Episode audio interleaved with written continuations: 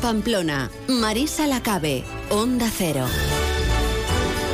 Es la una y once minutos y en Onda Cero, en más de uno Pamplona, nos disponemos ahora mismo a hablar de un libro, un libro que tenemos aquí en nuestras manos que ha escrito pues una persona que nos hace especialmente ilusión saludar, que es Laura Azcona, es periodista, es analista de negocio digital, así la presentamos en, en los puntos finales. De que no me olvide de decirlo en la librería Elcar, en la calle Comedias, a las 7 de la tarde. Eso es. Es el momento de presentar el niño así al público en general, ¿no? Y bueno, cuéntanos cómo has llegado a esto, Laura. Uf, pues no sé, no sé muy bien por dónde empezar, eh, la verdad, pero pero bueno, eh, a ver, eh, yo siempre he sido como muy aficionada a la novela negra y a los thrillers y me encanta. Y teniendo aquí Pamplona Negra, mm. eh, pues bueno, era muy asidua al festival. al terminar hace dos años el festival me apunté a un curso de novela negra en Civicán con Carlos Basas y estando ahí me picó un poco el gusanillo y además como íbamos a dar el género policial, que era un poco como diciendo, bueno, igual si algún día me animo, igual tiro un poco por esto, va y el día que voy a dar el policial eh, me pongo enferma, cojo COVID, no puedo ir, me enfado con el mundo, entonces me fui ahí por ahí a pasear por los campos de Sarriguren eh, y nada, y como muy enfadada dije, bueno, voy a intentar hacer el ejercicio que iba a hacer hoy en clase, me voy a ir sin móvil, intentando solo pensar un poco como en alguna historia, en alguna trama y y ese fue un poco la chispa porque, porque me puse a pensar que, que, si iba a escribir algo, que mejor que hacer algo como que conocieran, ¿no? Entonces me iba un poco pues por el pueblo, una cuadrilla de amigos, igual en vez de amigos pues podrían ser abuelos, y de ahí me acordé de una tía que trabajó en las colonias de Ondarribi y dije, ostras, pues Ondarribi igual tiene su, su enjundia. Y al empezar a googlear pues, información de, de Onda pues me encontré con esta super historia del corsario Jean Flegui y, aluciné, aluciné mucho. Bueno, bueno, ahora, ahora, ahora nos vas a, contar lo que se puede contar, claro está. La contraportada nos hace una pregunta pues que ya mm, de por sí mismo nos inquieta, ¿no? ¿Qué harías si uno de tus amigos de adolescencia fuera un asesino? Efectivamente. ¿Qué harías, Marisa? Buah, pues, pues no lo sé, la verdad. Es complicado. Sí, sí, es que la trama... Es difícil imaginarlo, ¿no? Sí, sí, sí. La trama, eh, bueno, como bien sale, no desvelo nada, está ahí un poco en la sinopsis. Eh, hay dos tramas temporales eh, porque hay una, una investigación policial en el, en el presente que tiene mucho que ver es una investigación de asesinato y tiene mucho que ver con lo que sucedió en el verano de 1992 a una cuadrilla de amigos que estaban pasando el verano en las colonias. El verano en ¿no? en las colonias. Eso es. Y ahí es de, bueno, es que además te iba a decir todo un clásico, las colonias de Ondarribi. ¿eh? Efectivamente, me lo está diciendo mucha gente y es verdad que no, no lo hice tanto con vocación ahí populista por así Yo no estuve, ¿eh? de decir. Ojo, yo tampoco. Pero sí que estuvieron muchísimas amigas mías. Claro.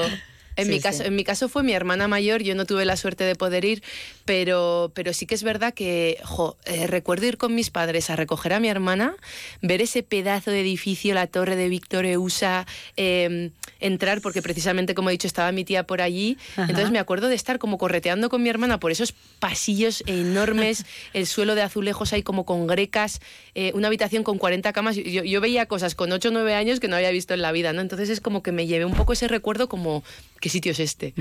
sí, sí, ¿no? y, bueno, pues mira, yo creo que también el germen está, está un poco ahí, ¿no? bueno, ahí vas a tener a unos cuantos, yo creo, lectores que por lo menos van a leer el libro por recordar aquellos tiempos. Claro que también sí, te digo. sí, sí. Y ¿Eh? además, un nicho de lectores ahí. Es que, y, no, es pequeño. y no es nada pequeño. Porque leía en algún sitio, ¿no? La cantidad de personas que han llegado a pasar por las colonias de, de Ondarribi. Eh, Fundación Caja Navarra tendrá el dato exacto, pero, pero creo que se acercaban a, a los 800.000 fácil. O, igual me estoy columpiando. Me parece que te estás pasando. Me estoy columpiando, ¿no? Estaba por ahí. Me parece que está por aquí. Espera, espera, espera, que, creo que te has, unos 100.000. 100.000, 100.000, vale, vale. Pero, que ya, son muchas, ¿eh? Sí, sí, pues llegarán, llegarán. Ya son muchos porque las colonias siguen activas. O sea, sigue habiendo además una demanda tremenda, ¿eh? para ir. Sí, sí, sí. Así que bueno, eh, piratas Mm. Piratas en Ondarribi, que me parece que no pega, pero ya, ojo, ya, ya, ya. Eh, no todos los piratas eran sevillanos y salían con carabelas ahí de, Huelva.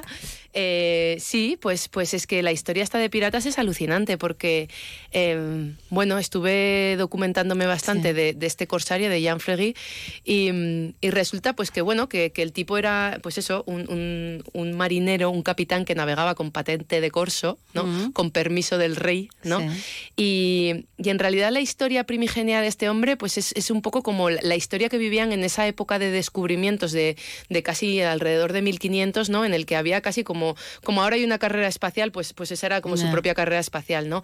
Entonces estaban eh, Portugal, España, Francia, eh, Holanda, estaban intentando ahí a ver quién llegaba primero a descubrir los nuevos mundos y en este sentido pues eh, se ve que los vecinos franceses nos tenían un poco ahí de, pelusa, franceses y, y, portugueses, con esto del tema de las Américas, ¿no? Eh, y en ese sentido era un armador que creo que se llamaba Jean Angot, el que, el que le dio como, como mucha rabia que los españoles nos estuviéramos adelantando, entonces le pidió al rey que contratara a este Jean Flegui y que dijera, oye, mira, todo esto que están trayendo de las Américas, a ver si por lo menos rascamos un poquito nosotros y no se alegran tanto los otros. eh, bueno, labor de documentación, según nos dicen aquí en el, en el dossier, intensa y extensa la que has hecho. Sí, intensa y extensa y además no lo he vivido para nada como, como algo tedioso, sino como algo muy no sé, muy, muy enriquecedor. O sea, estaba casi como, como una niña descubriendo cosas nuevas. Sí, eh, ahí he tenido la suerte de rodearme de gente súper experta y que me ha ayudado un montón pues en, tema de Onda Ribi y demás, pues tanto el, bibliotecario municipal, Cote Guevara, eh, como Pello Monteano, historiador de, aquí, que, justo tiene un libro además que habla de la conquista de Onda Ribi en esa época. Em, luego, eh, por supuestísimo, hablando con Miquel Santamaría de Policía Foral. Ahí tengo yo algo que ver. Ahí este tienes, ahí tienes mucho, sí, sí. Incluso, incluso Iñaki Armendariz, policía judicial de la Policía Foral también, también está muy vinculado, no voy a decir. También está vinculado, sí, de alguna manera.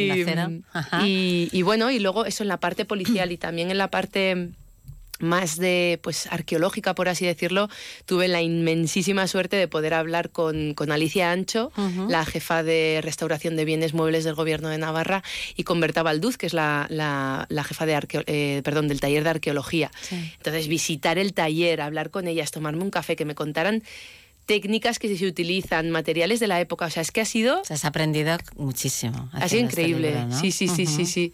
Es que ojalá pueda aprender igual con, todo, pero mm. es, que, es que he disfrutado mucho. Eh, ¿Cómo se llega desde una idea eh, paseando por los campos de Sarriguren a tener un libro publicado por Plaza y Janés?